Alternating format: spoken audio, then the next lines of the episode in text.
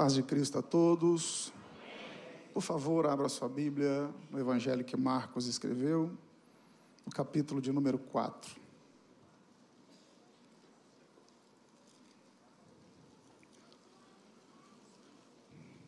Verso 1. Em seguida, nós vamos saltar a leitura do verso 1 ao verso 35. E aí seguiremos até o final do texto. E eu não havia combinado nada com o pessoal do louvor. Marcos 4, verso 1 diz assim: E outra vez começou a ensinar junto ao mar. E juntou-se a ele grande multidão, de sorte que ele entrou e assentou-se num barco sobre o mar. E toda a multidão estava em terra junto ao mar. Agora, lá no verso 35. E naquele dia, sendo já tarde, disse-lhes: Passemos para outra margem. E eles, deixando a multidão, o levaram consigo, assim como estava no barco. E havia também com ele outros barquinhos. Levantou-se um grande temporal de vento, e subiam as ondas por cima do barco, de maneira que já se enchia de água. E ele estava na popa, dormindo sobre uma almofada. Despertaram-no, dizendo-lhe: Mestre, não te importa que pereçamos? E ele, despertando, repreendeu o vento e disse ao mar: Cala-te, aquieta-te. E o vento se aquietou e houve grande bonança. E disse-lhes: Por que sois tão tímidos? Ainda não tendes fé? E sentiram um grande temor e diziam uns aos outros: Mas quem é este? Que até o vento e o mar lhe obedecem. Assente-se, por favor.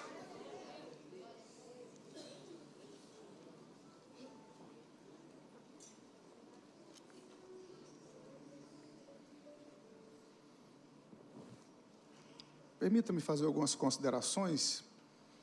É, agradecer à missionária Viviane, essa benegada serva de Deus, amiga, que tão gentilmente, mais uma vez, me convida. Fica meu abraço ao Agérison, profeta de Deus, é, o pastor Delano, que provavelmente eu consiga ver, se não também, fica aqui minha gratidão pela bondade, pela generosidade dele, pela confiança em permitir que mais uma vez eu assuma esse altar e esse microfone para ministrar o rebanho que Deus o confiou. Deus abençoe todos os irmãos.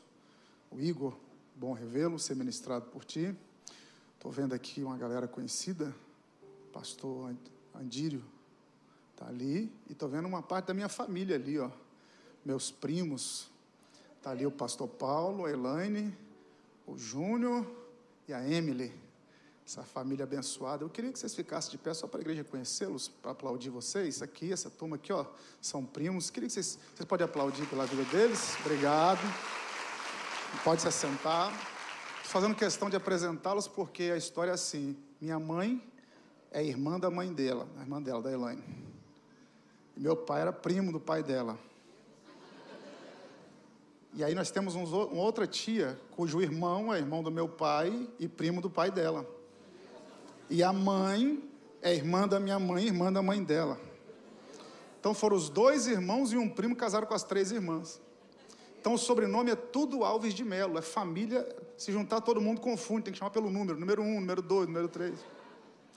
E fazia um bom tempo que eu não os via, e a, falei com a Elaine via rede social, e aí tive a grata surpresa de vê-la aqui. Obrigado pelo carinho de vocês. Que Deus os abençoe. Assim que terminar, eu dou um abraço e vou te dar a honra, Paulo, de pagar a janta para mim hoje. Brincadeira, amigo. Bom te ver. Paulo é um mestre na palavra. Pastor Paulo é um mestre na palavra. Grande pregador. Assim como o pastor Andírio também, grande pregador aqui do estado. Irmãos, o texto que nós lemos está muito óbvio, muito claro. Fala-nos sobre uma tempestade que Jesus acalmou. A guisa de introdução, não custa nada relembrá-los que nós temos quatro relatos de tempestades na Bíblia: a tempestade de Jonas, duas tempestades nos Evangelhos e a tempestade que fez o navio de Paulo naufragar nas proximidades de Malta. Nos Evangelhos são duas tempestades que Jesus acalma. Por que é importante frisar isso? Porque os milagres são no mesmo mar, os mesmos discípulos, é, à noite, Então, existem semelhanças muito grandes nos dois, nas duas tempestades que Jesus acalma, que se nós não nos atentarmos, acabamos confundindo uma tempestade com a outra. Mas foram duas que ele acalmou. Essa que nós lemos aqui em Marcos 4 é a primeira tempestade das duas, é a primeira. Três evangelistas falam sobre ela. Eu usei o texto de Marcos, porque Marcos é o que dá mais detalhes dessa tempestade. A segunda tempestade que Jesus acalma foi cantado aqui, aquela que ele vem caminhando por sobre as águas, que não é essa que nós lemos.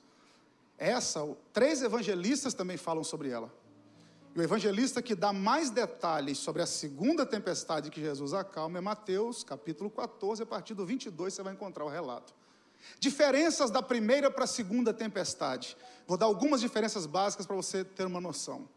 Na primeira tempestade, o texto diz aqui que Jesus está no barco. Segunda tempestade, ele está orando em terra e os discípulos sozinhos no meio do mar. Por isso que ele vai ao encontro dos discípulos durante a quarta vigília da noite. Então, primeira tempestade, Jesus no barco. Segunda tempestade, sem Jesus no barco. Primeira tempestade, o que Jesus está fazendo no barco? Dormindo. Segunda tempestade, o que Jesus está fazendo? No monte, orando.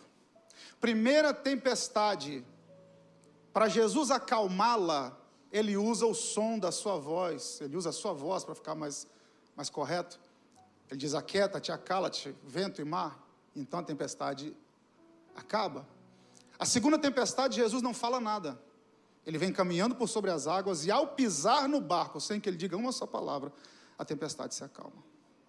Lição que fica para nós aqui: algumas tempestades vão acalmar ao som da voz do nosso Deus, mas outras só se acalmarão quando ele estiver no nosso barco. Primeira tempestade, ainda a guisa de introdução.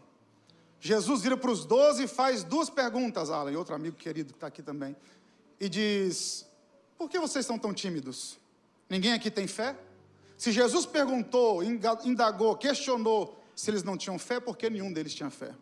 Segunda tempestade, Pedro tinha uma pequena fé, que foi o suficiente para fazê-lo caminhar por sobre as águas. Primeira tempestade, ninguém tem fé. Segunda tempestade, já tem gente caminhando por cima dela.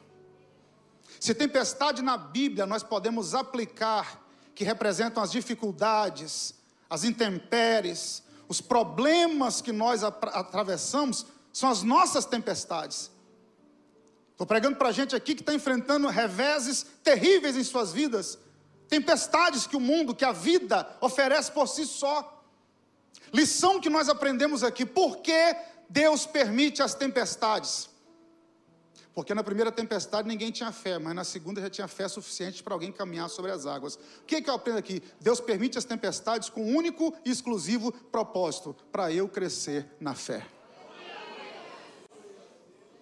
A próxima tempestade que vier, você vai encarar diferente do que essa que, passou, que você acabou de passar. Se nessa última você ficou no barco, na próxima você vai caminhar por sobre as águas porque de tempestade em tempestade nós vamos crescendo na fé. Pastor, se o senhor ia falar sobre a tempestade, por que, que o senhor leu o verso primeiro? Básico de interpretação de texto, não é culto de ensino da palavra, mas não custa nada frisar e refrescar a sua memória. Análise de contexto, contexto imediato. Existem pelo menos sete tipos de contexto dentro da hermenêutica que você tem que avaliar para extrair uma verdade de um texto. Os dois mais conhecidos, contexto imediato e contexto remoto. Contexto imediato, que foi escrito antes e depois. Contexto remoto, que fala do mesmo assunto em outro livro da Bíblia. No contexto imediato desse texto está a resposta para algumas indagações. Por exemplo, por que Jesus pergunta para os discípulos: Vocês ainda não têm fé? Você acha que é à toa que ele ia perguntar isso? Não. Por que Jesus diz assim: Por que vocês são tão covardes? Por que ele faz essa pergunta? Não é à toa. Guarde o que eu vou lhe dizer: Deus nunca vai exigir de você algo que Ele já não tenha te ensinado. Vou repetir porque tem um gostinho de bezetacil. Se Deus está exigindo alguma coisa de você em que em algum momento Ele já te ensinou, você só não prestou atenção, mas Ele já falou contigo. O que, que aconteceu no dia dessa tempestade? Aqui está o X da questão. Como entendê-la? Entendendo o que aconteceu naquele dia. Por que ele permite essa tempestade? Foi o que aconteceu naquele dia. Eu li o verso primeiro. Qual foi o dia? Repare que o dia, o verso primeiro fala do mesmo dia da tempestade. A diferença é que no verso primeiro, o dia está amanhecendo. No verso, a partir do verso 35, o dia está acabando. A tarde chegou. A diferença é que no verso 1 é manhã, a partir do verso 35 é tarde, início de noite. E como é que o dia começou? Com Jesus, ó, e começou, e outra vez começou a ensinar junto ao mar. Aqui está uma chave hermenêutica interessantíssima. Se você estiver frisando, frise isso aí. Jesus começou o dia ensinando no barco. Ensinando. Me ajude sem querer ser chato, por favor. Jesus começou o dia? Então guarde isso. O dia da tempestade foi um dia pedagógico. Foi um dia de ensino. Agora, qual a diferença do começo do dia para o final do dia? Que no começo do dia foi na teoria. Mas no final do dia foi hora de colocar em prática o que havia aprendido. Gostinho de bezetacil. Deus trouxe gente aqui hoje e essa palavra vai ser teórica. E quando acabar o culto, você coloca em prática. Porque eu não revelo o meu cristianismo quando eu estou porta dentro da igreja. Igreja é lugar de receber fé. No mundo é lugar de manifestar a minha fé. Então aqui eu sou instruído pela palavra, recebo a palavra para exercê-la nos momentos de dificuldade, que a maioria deles são da porta para fora da igreja. Então Jesus começou a ensinar aquele dia. E como é que Jesus começa a ensinar? Se assenta num barco, preste atenção nesse detalhe. O barco está sobre o mar e Jesus, assentado no barco sobre o mar, prega para a multidão. Ele fez do barco um púlpito.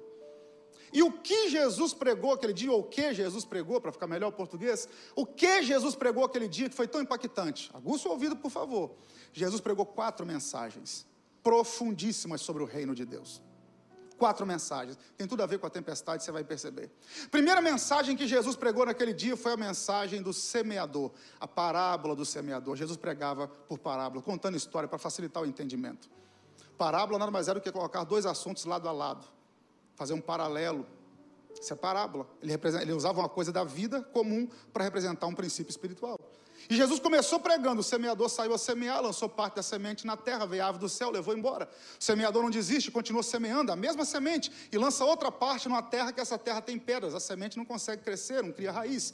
O semeador continua semeando, ele não desiste, ele lança a terceira parte da semente numa terra que tem espinhos, a semente até ensaia um crescimento, os espinhos sufocam, ela não consegue gerar. Mas tem um quarto tipo de terra que o mesmo semeador lança a mesma semente, essa terra é fértil. Quando a semente cai lá, ela produz frutos a 30, 60 e a 100 por um. A partir do verso 10, quando Jesus terminou de pregar essa parábola, que ele se achou sozinho, os discípulos chamaram-no e disseram: Mestre, não entendemos nada do que o Senhor pregou. Que semeador é esse? Que semente é essa? Que ave é essa que rouba semente? Que pedra é essa? Que espinha é essa? Por favor, explica para nós. Esses discípulos eram aqui da fonte de vida. Curiosos, queriam aprender sobre o reino de Deus. Ensina para a gente, Jesus, que só aprende quem é curioso para aprender. Aí Jesus disse: Para a multidão eu vou continuar pregando por parábola, mas para vocês que são meus discípulos, eu vou revelar os mistérios do reino de Deus. Tem dois níveis de revelação na palavra. Tem um nível superficial, que não é para todo mundo. Esse é o nível que o mundo recebe. Mas tem o nível dos mistérios. Esse ele só revela para os seus discípulos, para a igreja.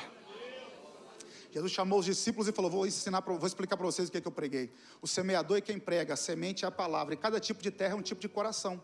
Tem coração que recebe a mesma palavra do mesmo pregador, ou seja, a mesma semente do mesmo semeador, mas a ave do céu, que representa Satanás, consegue arrancar aquilo que ele ouviu, e a palavra não produz fé no coração dele, porque o diabo arranca do coração dele aquilo que ele ouviu.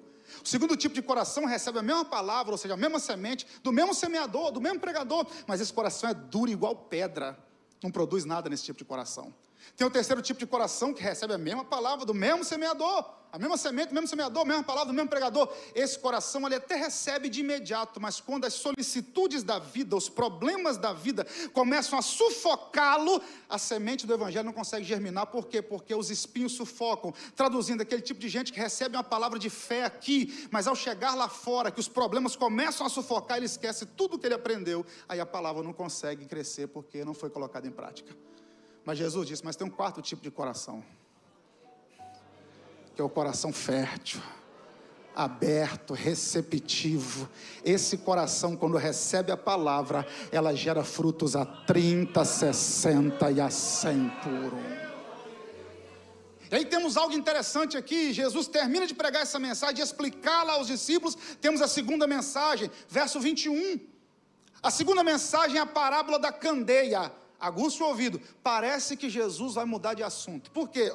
Porque ele fala Das quatro parábolas, desculpa, das quatro parábolas, três são sobre semeadura e colheita. Essa segunda é sobre candeia, sobre fogo. Então ele está falando de semeadura e colheita, de repente muda o assunto. Ele fala: olha, ninguém acende uma candeia e coloca ela debaixo da cama ou debaixo do cobertor. Estou sintetizando. A candeia, quando é acesa, deve ser colocada no velador, no lugar de destaque, para que todos vejam ela brilhar. Aí ele termina dizendo: porque não há nada oculto que não há de ser revelado. E nós tiramos esse texto do contexto para dizer que Deus revela o oculto. É uma verdade que Deus revela o oculto, mas esse texto não está falando sobre isso. Do que esse texto está falando? Vamos lá. Me ajuda. Nós pentecostais já assimilamos o fogo a Pentecostes. Tem fogo aqui, é Pentecoste. Só que naquele tempo, fogo também servia para fazer luz. Não tinha luz fluorescente, incandescente, não tinha LED. Como é que era a luz? Candeia, azeite, fazia fogo para iluminar parábola de Lucas 15, a mulher perdeu a dracma e ela acendeu a candeia, porque tem coisa que você só acha quando a luz acende. Acender a luz é trazer à tona aquilo que estava no escuro, é revelar o que estava oculto. Então Jesus diz: Estou ensinando para vocês os mistérios. Mistério é o que está oculto. Estou ensinando para vocês os mistérios do meu reino. Agora tem um porém: ninguém acende a candeia e esconde ela. Que não há nada oculto que não há de ser o que Jesus está dizendo? É impossível alguém receber a revelação da minha palavra e viver uma vida apagada novamente. É o sentido do texto. Ele está dizendo: ó, expliquei para vocês o mistério, agora vou explicar. Depois que vocês receberem a revelação da palavra, não dá para ter mais a mesma vida. O culto acaba, você vai para casa, agora ele fala: tem alguma coisa diferente. Por quê? Porque a palavra está acesa no seu coração não dá para apagar a luz da candeia, a luz da palavra, quando ela é acesa, quando você entende o que Deus falou contigo, não dá para viver a vida mais do mesmo jeito, tudo muda, é o que ele está dizendo. Aí ele vai para a terceira mensagem do dia, essa tem tudo a ver com a tempestade, que é a mensagem da semente, a parábola da semente. Eu vou sintetizá-la. Ele diz o seguinte: o reino de Deus é assim, como se um homem lançasse semente à terra e dormisse. E se levantasse de noite ou de dia, a semente brotasse e crescesse, não sabendo ele como, porque a terra por si mesmo frutifica. Aí ele vai dar os estágios: erva, espiga, grão cheio na espiga. Ele dá os, os estágios da, da, do crescimento. Mas repare que ele diz o seguinte: o reino de Deus é assim. Nota de rodapé, por favor. Parábola de Mateus 25, por exemplo. Ele diz: o reino de Deus será semelhante a dez virgens. Ele pregou há dois mil anos atrás, mas era para nós aqui. Porque ele falou: o reino de Deus será. Muitas parábolas estão no futuro, porque ele pregou naquele tempo para ser aplicado hoje. Mas a parábola da semente, ele não disse o reino de Deus será, ele disse o reino de Deus é assim. O que eu estou pregando agora é para vocês aprenderem aqui agora. O reino de Deus é assim, como se um homem lançasse semente à terra e dormisse. Vou precisar da sua ajuda. Você está comigo? Diga amém. amém. O que, que ele já tinha explicado antes? O que, que ele revelou? que o semeador é quem prega, a semente é a palavra, e a terra, o coração de quem recebe. Ele termina de revelar para eles e diz o seguinte: agora tem um porém. É assim que o reino de Deus funciona. O semeador lança a semente e vai, ou seja, o pregador prega e vai dormir. Pergunta que eu te faço: depois que ele pregou o dia inteiro, o que, que ele fez no barco? O que, que ele fez no barco? Então ele já tinha avisado que ia dormir.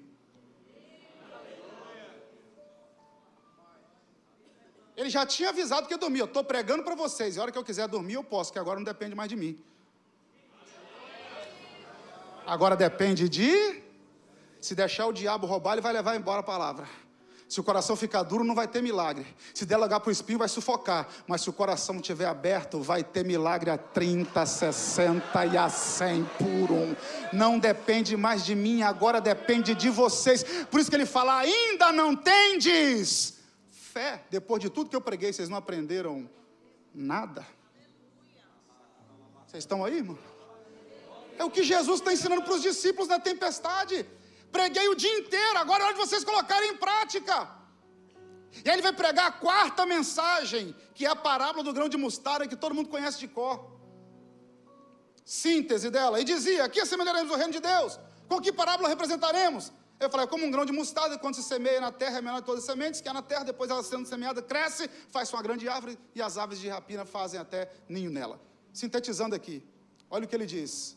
Como eu vou representar o reino de Deus para vocês? O que, que eu posso usar aqui para vocês entenderem o que, que é o reino?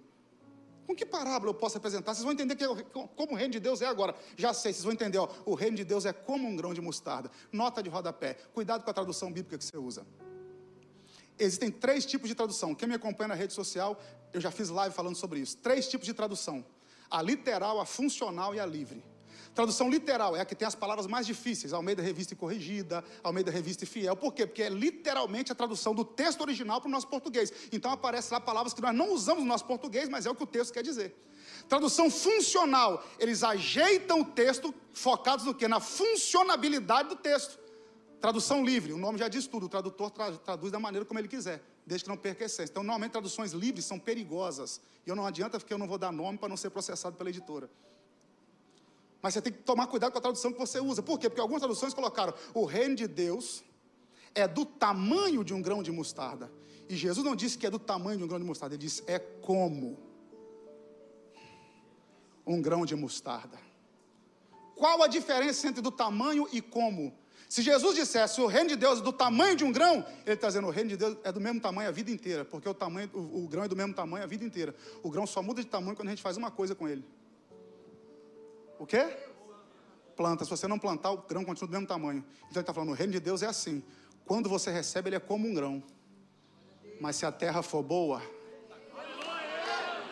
ele cresce. Que Jesus está dizendo? Tanto o reino de Deus quanto a fé, ele usou o grão de mostarda como exemplo.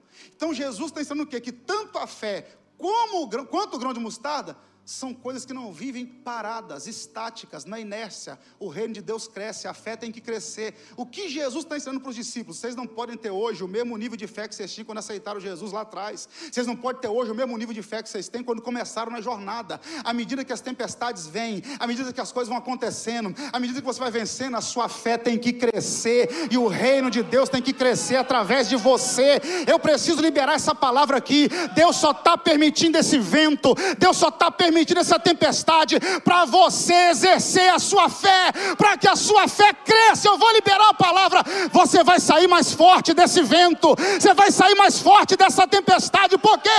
Porque o reino de Deus crescerá através de você, a sua fé crescerá ainda mais, porque fé tem que crescer. Foi Jesus quem disse: vocês têm que deixar o reino crescer através de vocês. E aí ele entra, então, aí entramos então no relato da tempestade, verso 35. Diz que já era tarde e ele chama os discípulos, passamos para outra margem. No 36, outros barquinhos começam a segui-lo. No 37, as ondas começam a subir é, e encher o barco. No 38, ele está na popa dormindo numa almofada. E os discípulos dizem: Mestre, não te importa que pereçamos? No 39, ele acorda e diz: Cala-te, aquieta-te e vem a bonança. No 40, ele repreende os discípulos: Por que sois tão tímidos? Ainda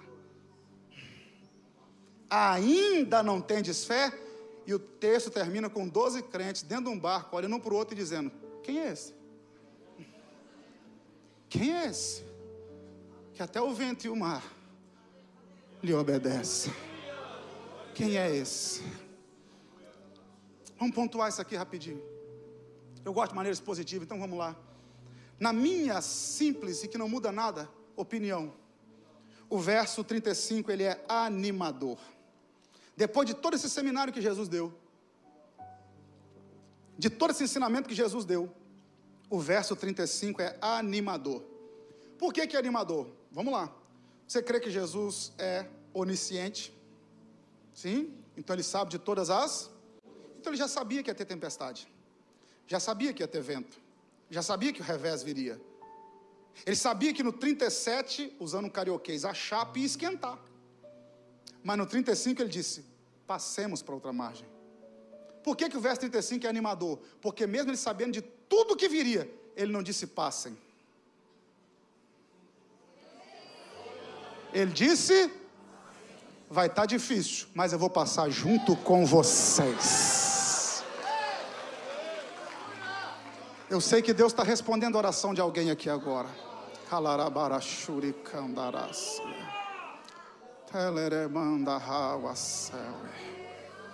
Gente, Igor, que só está no barco porque obedeceu a Deus.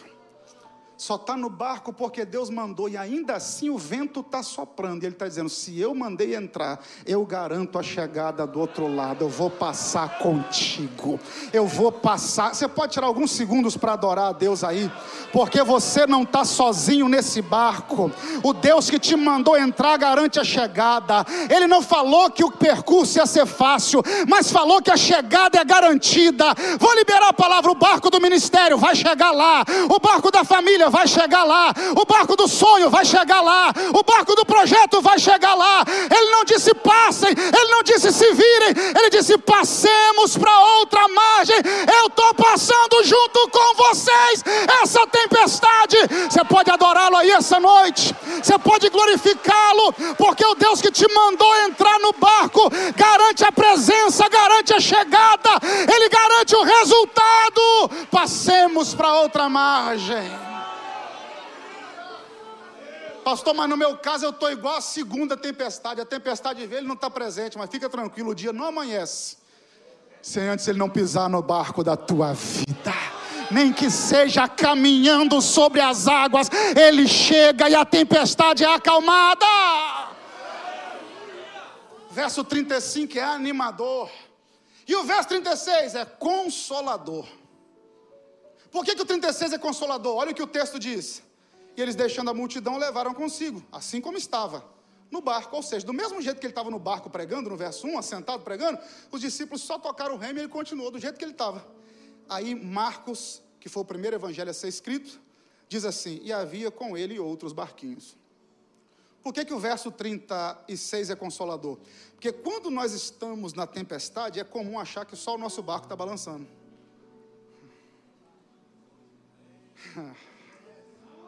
Quando a gente está na prova, é comum pensar que só a gente está na prova, que ninguém mais sofre do que a gente. Só que o texto diz que no mesmo mar, querendo chegar no mesmo lugar e enfrentando a mesma tempestade, haviam outros barquinhos. Pastor, estou desempregado, tem mais 11 milhões no Brasil. Pastor, estou doente, visita os hospitais, você vê. Pastor, estou sendo perseguido, bem-vindo ao clube. Pastor, estou sem dinheiro, me dá a mão que eu também estou. Você não é o único a estar sofrendo, não. Você não é o único a estar na tempestade, não. Tem um monte de barquinho enfrentando essa tempestade. Qual a diferença? É que Jesus estava em um deles. Não entendi, pastor, melhor, vou melhorar. Se tem gente sem Jesus no barco, encarando a crise, não é você com Jesus no barco que vai desistir agora. Se tem ímpio encarando a tempestade, sem Jesus no barco, você com ele no barco não vai desistir agora. Vou liberar a palavra, Viviane. Gente que pensou, vou largar o remo, vou desistir. Ele está dizendo, ei, se tem gente que eu não estou no barco, está encarando a tempestade, não é você comigo aqui na polpa que vai desistir agora. Você não vai vai recuar agora, você não vai se entregar agora, você vai continuar remando, vai continuar remando, porque a qualquer hora ele se levanta e acalma a tempestade da sua vida. Não desista agora. Tem mais gente na prova, tem mais gente na luta, tem mais gente enferma, tem mais gente sendo perseguida, mas a igreja tem Jesus no barco e a qualquer hora ele muda a situação. Descansa o seu coração. Você está comigo nessa palavra, irmão? Estou sentindo uma graça de Deus aqui. Sei que Deus está respondendo oração de gente aqui. Me ajuda aí, fala para os dois. Você não vai desistir agora, não. Diga aí, você não vai desistir agora, não. Vai não, ele está no barco contigo.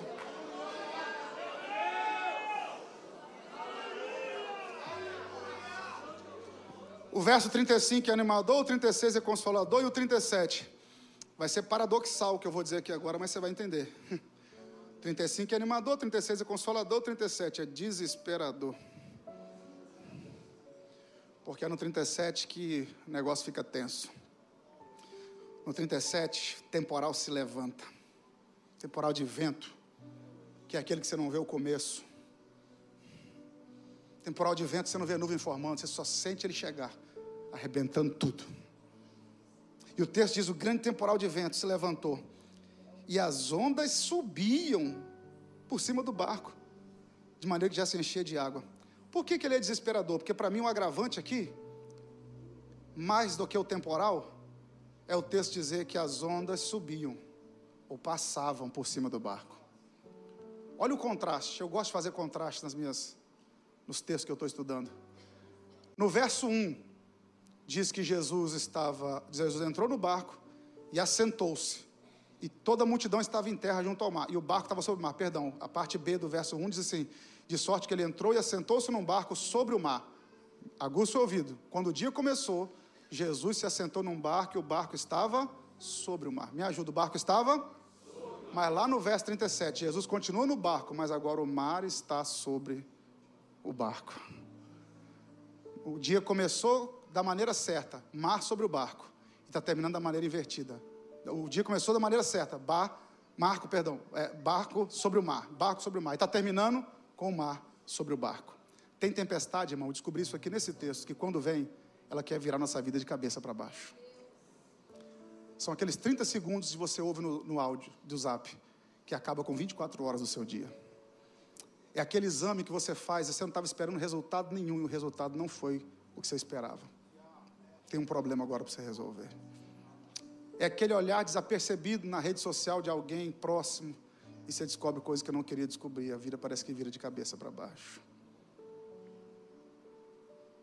É gente que foi surpreendida por atitudes de pessoas que não esperava e agora parece que o barco virou de cabeça para baixo, que a onda está passando por cima do barco. Parece que tudo inverteu, o que estava embaixo veio para cima, o que estava em cima veio para baixo, o que estava dando certo começou a dar errado, o que estava bom ficou ruim. A vida é assim. Tem dia que parece que vai virar tudo de cabeça para baixo, quer virar nossa vida do avesso. O correto é o barco em cima do mar e não o mar em cima do barco, mas foi o que aconteceu. Mas tem mais uma palavra profética para nós aqui.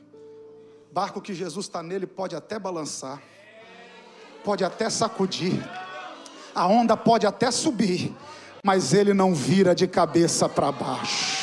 Eu preciso que cinco acreditem nessa palavra. Quem crê, quem crê, quem crê. Então vai, seu barco não vai virar de cabeça para baixo. Pode até balançar, pode até sacudir, mas não vai virar de cabeça para baixo. Não vai. O diabo não vai fazer uma bagunça na tua casa, na tua vida. O barco não vai virar de cabeça para baixo. Aguenta. Aguenta. Barco começa a balançar, a onda começa a passar, e o barco começa a encher de água, e barco cheio d'água, normalmente a gente atribui a furo no casco. Mas Deus não te põe em barco furado, é a tempestade que está forte.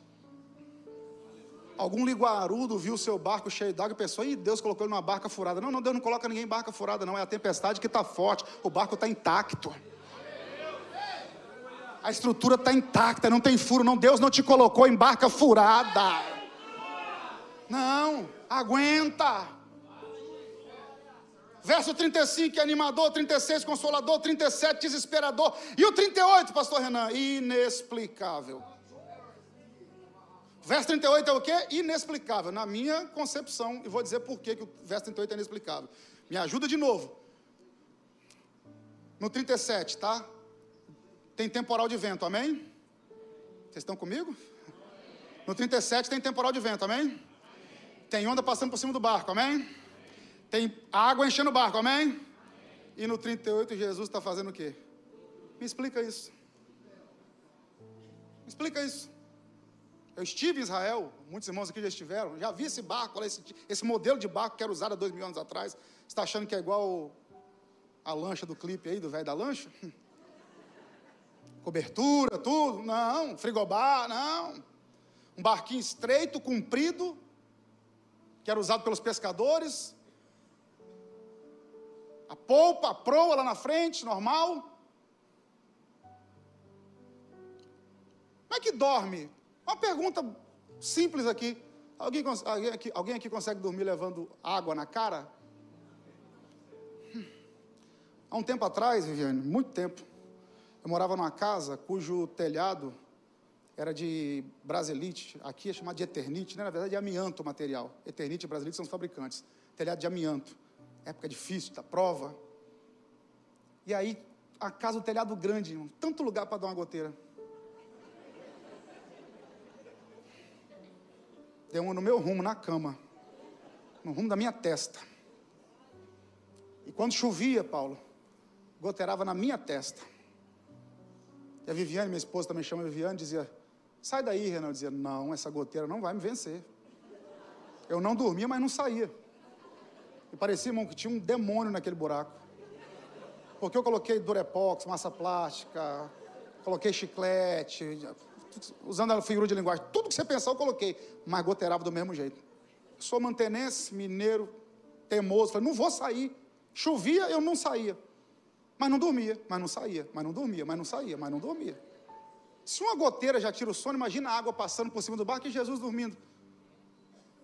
Ah, pastor, ele está dormindo porque ele é Deus. O salmista disse que Deus não dorme. Falei que o texto é complicado? É porque Jesus não era 50% homem e 50% Deus. Isso é filosofia grega. Ele foi, ele é, ele foi, perdão, 100% homem. 100% Deus. Só que usando o lado humano, ele pregou quatro vezes num dia. Ele está cansado. Ele dormiu mas é assim, ele não acorda com a água passando por cima do barco, ele não acorda com a tempestade. Eu confesso que eu orei bastante. Como isso acontece? Então, o que eu vou dizer aqui para você não é uma explicação do texto. Você tem que entender que no mesmo texto você extrai explicação, revelação, informação. Então, isso aqui não é uma revelação no texto, não é uma explicação do texto, é só uma aplicação do texto. Não sei como, mas uma coisa é: aquilo que me tira o sono, para ele não é nada. Porque o que te faz encher a cara de rivotril, para ele é uma palavra só. Para mudar completamente o rumo da história. Porque o céu não entra em crise, o trono de Deus não conhece tempestade. O problema é para mim, para você, para ele, isso aí não é nada. O que tira seu sono não mexe com ele. É uma palavra só e ele coloca tudo no lugar de novo. Só que aí o texto vai complicando um pouquinho mais. Vamos lá. O texto diz que ele está dormindo, que para mim já é o complexo. Mas só que o texto diz, no verso 30, é, é, no 38, que ele estava dormindo, mas não era em qualquer lugar, era sobre uma almofada. Algumas traduções, um travesseiro. almofada dá conotação de, de, de, de, de, de organização, né? É um detalhe a mais no sofá. Agora, travesseiro fala de cama, de sono, de dormir. Então, dependendo da tradução, travesseiro, dependendo da tradução, almofada. Agora, olha que interessante. Mateus fala dessa tempestade. Mateus fala exatamente dessa tempestade. Mateus fala das duas. Em Mateus 8, a partir do 23, ele fala dessa tempestade. Em Mateus 14, a partir do 22, ele fala da segunda tempestade. Mateus narrou as duas. Quando Mateus vai narrar essa primeira tempestade, Viviane, você conhece muito melhor do que eu o texto. Mateus capítulo 8, no verso 18, depois que ele termina de pregar a tempestade, Mateus 8 começa no 23. No 18 ele fala assim: Vamos atravessar para o outro lado. Aí vem um escriba e fala assim: Mestre, deixa eu te seguir. Ele fala: Você não pode me seguir, porque a ave do céu tem ninho, raposa tem covil, mas o filho do homem não tem onde reclinar a sua cabeça. Sabe quando foi que Jesus disse que não tinha onde reclinar a cabeça? Minutos antes da tempestade. Minutos antes da tempestade ele fala: Eu não tenho onde reclinar a cabeça. No meio da tempestade está dormindo em cima de um. Me explica. Se ele falou que não tinha onde reclinar a cabeça, como é que tem um travesseiro agora para ele dormir? Como é que tem um travesseiro agora para ele dormir se ele falou que não tinha onde reclinar a cabeça? E aí o texto de Mateus 8, a partir do 18, tem gente que confunde e fala assim: Jesus não tinha casa. Não, ele tinha casa sim. João capítulo 1, os dois primeiros discípulos de João Batista, quando João Batista disse: Eis aí o cordeiro, sigam ele. Começaram a seguir Jesus, e Jesus olhou para trás, viu os dois seguindo e falou: Vocês querem o quê? Queremos saber onde o senhor mora. Ele falou: vem ver. E o texto diz que eles ficaram dois dias com Jesus na casa dele. Há uma probabilidade, não tem como afirmar, que a Bíblia não diz com clareza, eu não afirmo com certeza. Mas há uma probabilidade de Marcos 2, a casa que foi destelhada, uma possibilidade de ter sido a casa de Jesus, em Cafarnaum. O fato é que Jesus tinha casa. Pastor, se Jesus tinha casa, por que, que ele disse que não tem onde reclinar a cabeça? Segredo de interpretação, análise de contexto. Nem do contexto. Jesus usa dois animais como exemplo. Ave do céu tem ninho, raposa tem covil. Eu não tenho onde reclinar a cabeça. Os dois animais, nos dois animais está a resposta. Por quê? Porque ele está usando um animal diurno e um animal noturno. Ave do céu, poucas aves são noturnas, a maioria diurna. A ave do céu, quando o dia amanhece, ela sai revoada, bate asa, cata as sementes, volta para o ninho. Quando anoitece, ao entardecer, você olha para o céu de vitória, um monte de ave voltando para o ninho. porque só trabalha de dia. A raposa dorme o dia inteirinho, mas quando anoitece, ela sai para caçar. O escriba falou: Deixa eu te seguir. Ele falou: Não dá para você me seguir, porque passarinho trabalha de dia, raposa trabalha de noite. Eu trabalho 24 horas. Eu não tenho hora para descansar. Raposa tem hora para descansar. Passarinho tem hora para descansar. Eu não. Precisou de mim, eu estou lá para operar o milagre. Para me seguir tem que ter disposição. Aonde precisar tem que estar tá lá. Aonde precisar tem que estar tá lá, seja para o que for. É por isso que você não pode me seguir. Não é qualquer um, porque tem que ter disposição. E aí, vai encarar? Vai encarar? Vai aceitar o desafio de segui-lo? Passarinho, raposa tem hora para descansar, eu não. Então Jesus não tinha hora para descansar. Se ele não tinha hora para descansar, ele não carregava travesseiro. Então de onde saiu esse travesseiro aqui? Já tem gente quase voando aqui para saber onde está o travesseiro. Que travesseiro é esse? Norman Champlin, que eu não concordo com a teologia de Champlin, mas concordo com as informações que Champlin dá. Na sua enciclopédia de filosofia e teologia, Champlin explica isso aqui de maneira extraordinária. Por que, que Jesus está no travesseiro na polpa? Porque essa almofada, onde Jesus está dormindo, era o lugar que o comandante da embarcação ficava. Aleluia! Melhora, pastor, ele está dormindo. A tempestade veio. Vamos aplicar o texto? Pau está quebrando. Ele ainda não acalmou a tempestade, ainda não respondeu a sua oração, ainda não fez nada, mas continua sendo o comandante da sua embarcação ele continua sendo comandante da embarcação, ele continua no lugar de controle, ele continua lá sentado, ele ainda tem o comando da situação. Se ele está no comando e os discípulos estão lá no remo, o que está acontecendo aqui? Quem entende hierarquia sabe o que eu vou dizer. Jesus está no comando e deixou os discípulos no controle. Porque nem sempre quem está no controle está no comando, tá? E tem vezes que Deus deixa a gente só no controle, a gente acha que está no comando eu faço o que eu quiser. Faz não. Eu mando no meu nariz, manda não. Se ele quiser, você fica remando em roda assim no mar e não sai do lugar. Sabe por quê? Porque você está com remo, mas ele está com leme. É ele quem dá a direção. É ele quem determina onde você vai chegar. É ele quem fala onde você vai. Nem sempre quem está no controle está no comando. Durante o voo agora, vindo do Rio para cá, o comandante saiu da, da, cabine e deixou o copiloto lá dentro. Quem é o responsável pelo avião? Comandante. Quem assinou a, a, a, o checklist? O comandante. Se der algum problema com o passageiro, quem resolve? O comandante. Mas ele deixou o copiloto no controle. Então, irmão, você não está no comando, você só está no. Então não acha que está no comando, você só está com remo. Quem está na direção é ele. Você só vai até onde ele quiser que você vá. E os discípulos remando e Jesus na popa do barco, dormindo. Aí os discípulos vão acordá-lo e dizem assim: Mestre, não te importa que pereçamos? É uma pergunta, eu acho isso aqui interessante demais. Porque a palavra que eles usaram, não te importas. A palavra importar vem do latim importar. O prefixo in significa dentro, mais portar e carregar. O que é importar? É o que está dentro. O que é algo importante para você? O que está dentro de você. O que está fora é necessário. O que está dentro é importante. Vão aplicar? O que, é importante? Uma casa ou a família? A família que está dentro, isso é importante. A casa é necessário. Roupa, necessário, importante. O corpo que está dentro. Então não dê status de importante porque é necessário. E nem de necessário porque é importante. Aprenda a discernir as coisas. Quando os discípulos dizem, não te importa que pereçamos, eles estão dizendo, Senhor, não tem nada de nós aí dentro, não. Nós estamos quase morrendo aqui, o Senhor não está sentindo nada por nós, que tem dia que parece que Deus está indiferente à nossa dor. Tem dia que parece que o negócio está pipocando e Deus não está fazendo nada. Você fala, meu Deus, o senhor não se importa com isso? Não te importa que pereçamos? Aí eu acho lindo aqui o segmento do texto, para a gente já caminhar para a conclusão, porque Jesus desperta, verso 39, ele despertando, repreendeu o vento e o mar e disse: Cala-te, aquieta-te. E o vento se aquietou e houve grande bonança. Que eu acho interessante aqui é que ele não fala primeiro com os discípulos, ele fala primeiro com o vento e com o mar, para depois repreender os discípulos.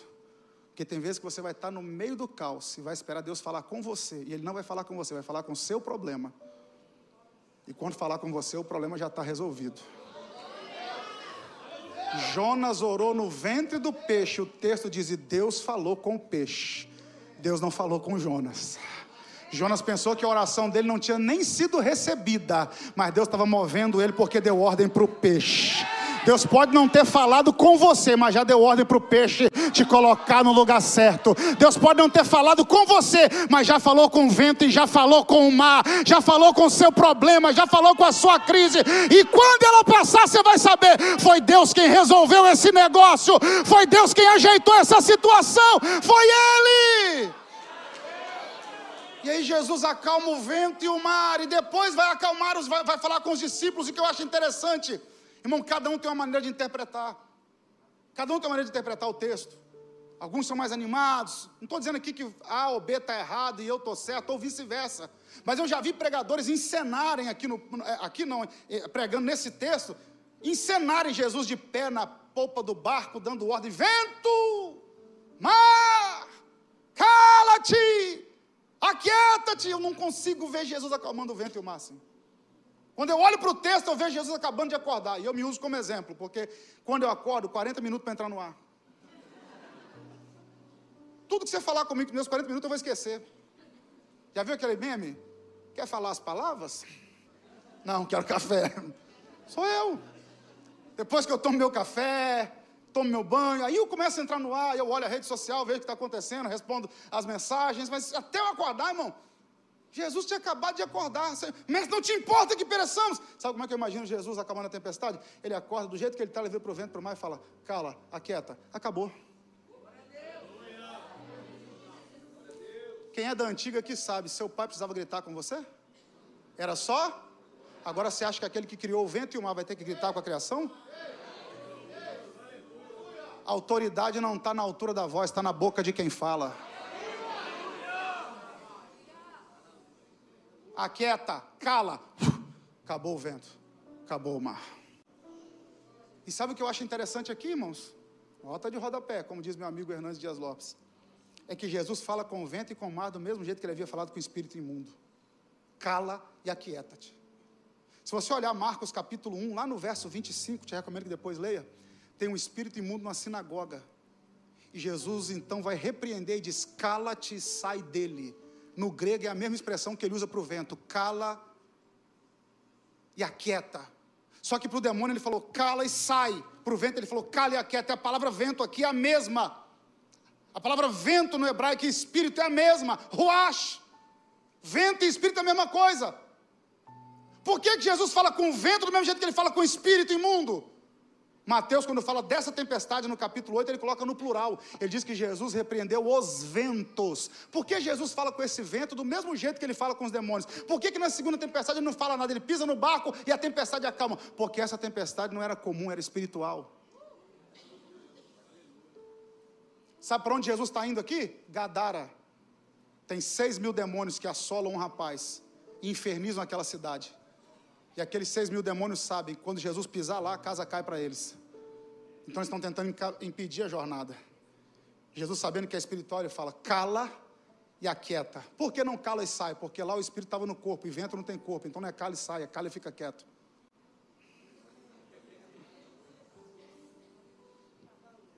Lição que a gente aprende isso aqui: cuidado, irmão. Tem gente enfrentando tempestade comum, achando que é tempestade espiritual e gente enfrentando tempestade espiritual, achando que é tempestade comum da vida.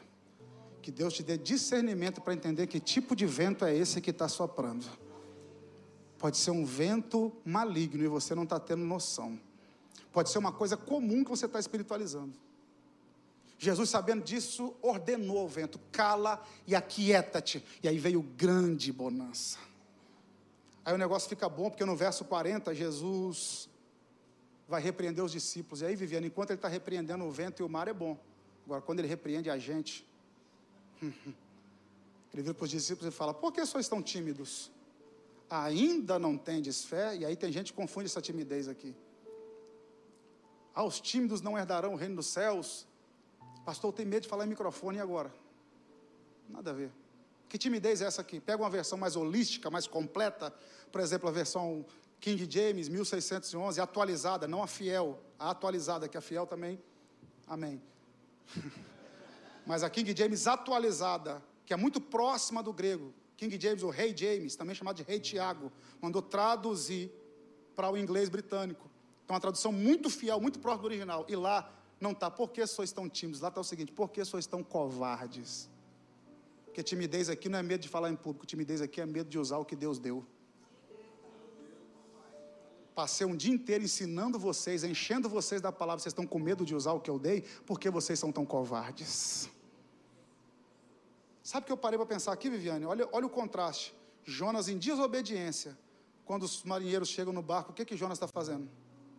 Dormindo. Como é que um Jonas em desobediência dorme? E dois discípulos com Jesus no barco têm medo dele afundar. Como é que seu vizinho que não é crente deita e dorme tranquilo e a gente, fala por mim, às vezes perde o sono por uma coisa tão pouca?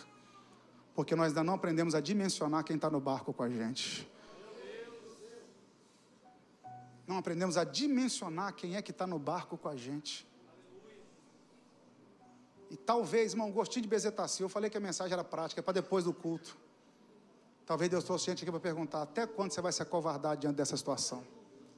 Quando Gideão reuniu um exército de 32 mil homens, a ordem foi: disse quem é medroso e covarde, para vazar, porque no meu reino não tem espaço para covarde. Aqui é para gente valente que quer encarar a tempestade de cabeça erguida.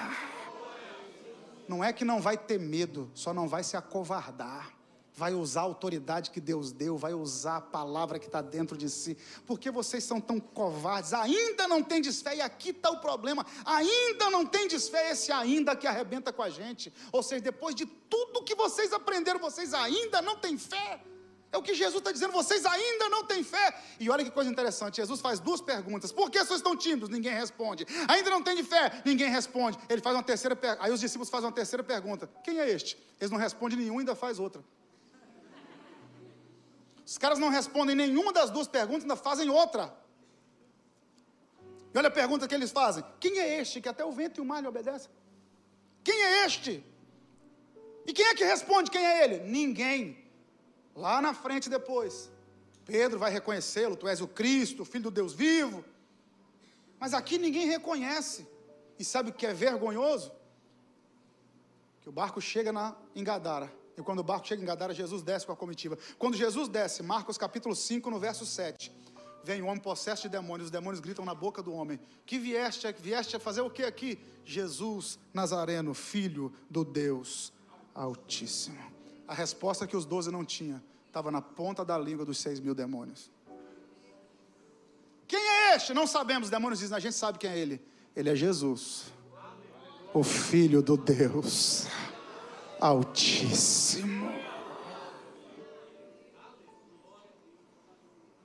Isso me deixou preocupado. Vou repetir, mas isso me deixou preocupado. Por isso que Oséias 6,3 diz: Conheçamos e prossigamos em conhecer a Deus. Sabe qual tem sido a minha oração? Senhor, eu quero te conhecer um pouco mais. Porque quando a gente conhece o Deus que a gente serve, as tempestades não conseguem nos parar. As tempestades não conseguem nos frustrar. Não é qualquer coisa que rouba a nossa energia, a nossa fé, a nossa vontade de prosseguir. Que passamos a conhecer. É inadmissível que os demônios reconheçam e os discípulos não. Quem é este? E os demônios estão dizendo: Ele é Jesus, o Filho do Deus Altíssimo. Vocês não estão percebendo? É Ele. O inferno olha para o seu barco e fala: Ele está lá. Eles são intocáveis porque Ele está lá. A gente pode balançar o barco, mas não pode matar porque ele está lá.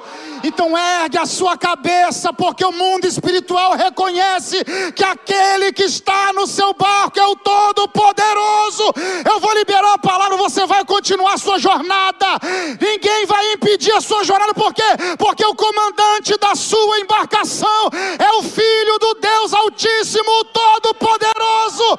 E se você veio cultuá-lo, tire aí alguns segundos para adorar porque o inferno pensou que você ia retroceder, o diabo pensou que você ia parar, alguém pensou que era sua última semana, mas você está aqui mais uma terça-feira e vai estar tá na outra e vai continuar, por quê? Porque quem está no seu barco, até os demônios reconhecem, é Jesus, o Filho do Deus Altíssimo.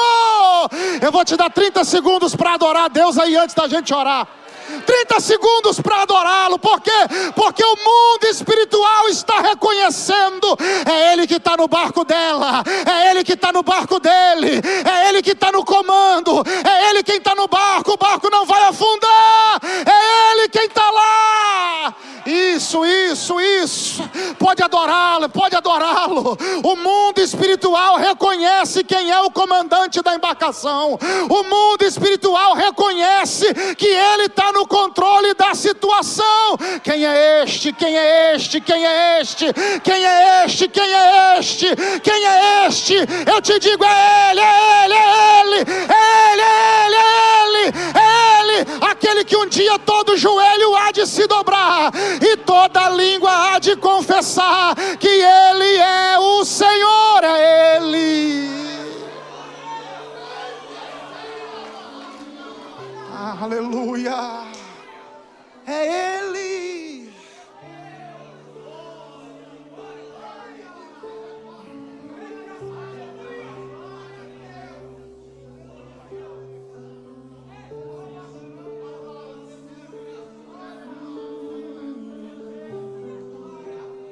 A chave aqui do texto?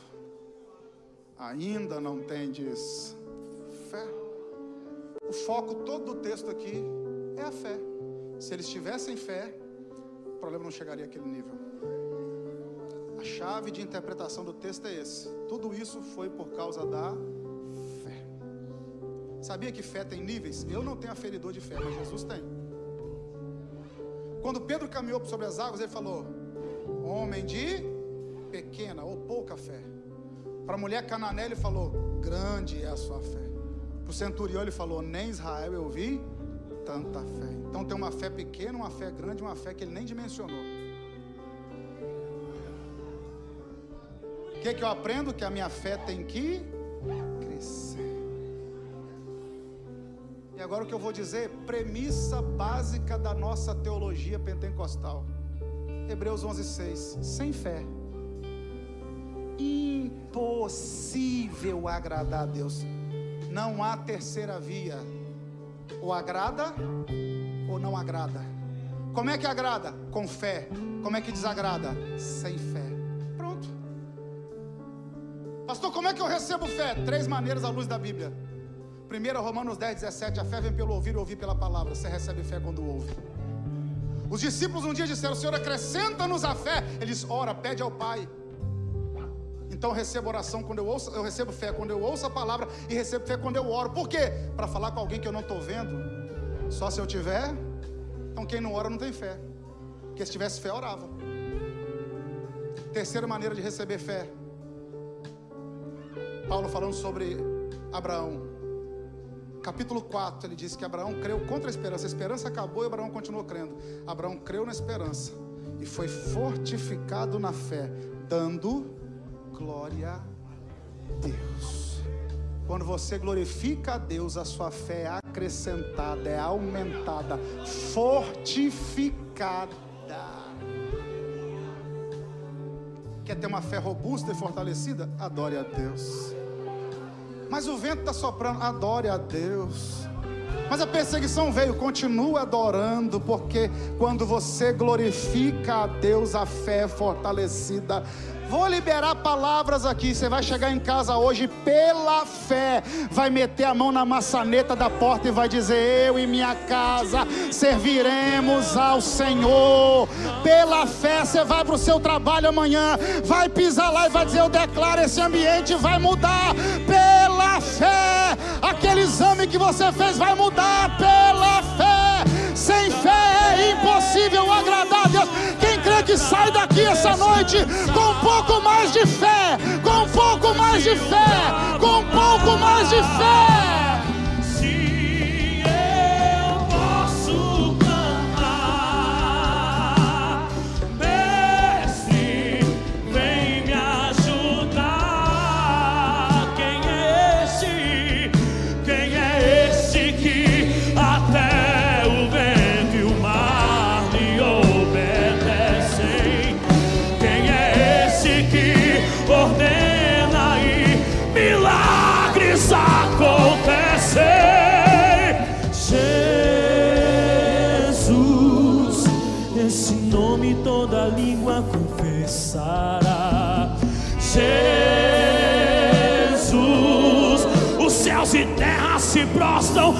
Yeah.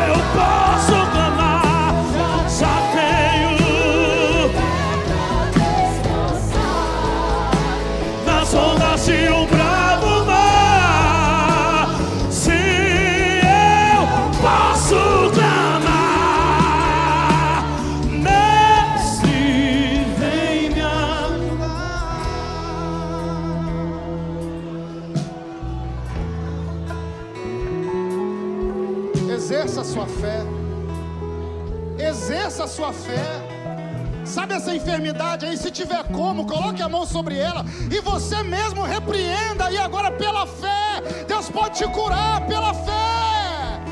Use a sua fé. Eu vou orar contigo, Senhor. Nós oramos em nome de Jesus. E a nossa oração aqui essa noite, Senhor, é essa: acrescenta-nos a fé. Senhor, quantas vezes nos acovardamos diante das tempestades da vida? Quantas vezes na nossa incredulidade achamos que o barco vai afundar? Quantas vezes na nossa debilidade achamos que o Senhor está indiferente à nossa tempestade? Senhor, talvez haja irmãos e irmãs aqui essa noite que entraram pensando que o barco ia virar, queria naufragar. Mostra para o teu filho e para a tua filha que tu és o comandante da embarcação. Pai, nós vamos chegar do outro lado e pela fé cantaremos o hino da vitória. Acrescenta a fé do meu irmão e da minha irmã, a fé vem pelo ouvir. Que essa palavra produza fé no coração de pessoas aqui essa noite. Nos próximos dias chegarão ofertas de gratidão nesse altar. Nos próximos dias chegarão testemunhos nas redes sociais. Nos próximos dias chegarão aqui testemunhos escritos na mão do pastor Delano. Gente dizendo que colocou a fé em prática e a história mudou. A doença teve que sair e a saúde chegou. Gente dizendo aqui que a porta abriu, que a resposta chegou. Porque pela fé em Cristo Jesus nós cremos na vitória. Senhor, não nos permita fracassar na fé, não nos permita vacilar na fé, não nos permita retroceder na fé. Que a nossa fé seja crescente, atuante, firme, contagiante. Ah, Pai, eu quero declarar a gente que está orando agora com muita fé. Eu concordo com o milagre dele, eu concordo com o milagre dela, eu concordo com a resposta segundo a tua vontade, faz, ó Pai. Em nome de Jesus, que assim seja. Amém. E amém. Deus abençoe sua vida, sua casa e a sua família em nome de Jesus.